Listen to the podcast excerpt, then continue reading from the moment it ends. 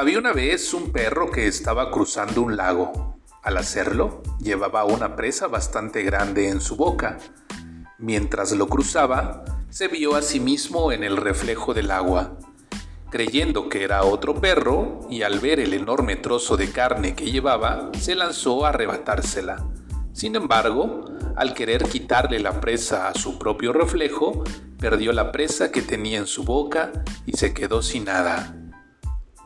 Moraleja. La ambición de tenerlo todo nos puede llevar a perder lo que hemos logrado. Buenas noches Dana. Buenas noches Iker. Buenas noches Naye.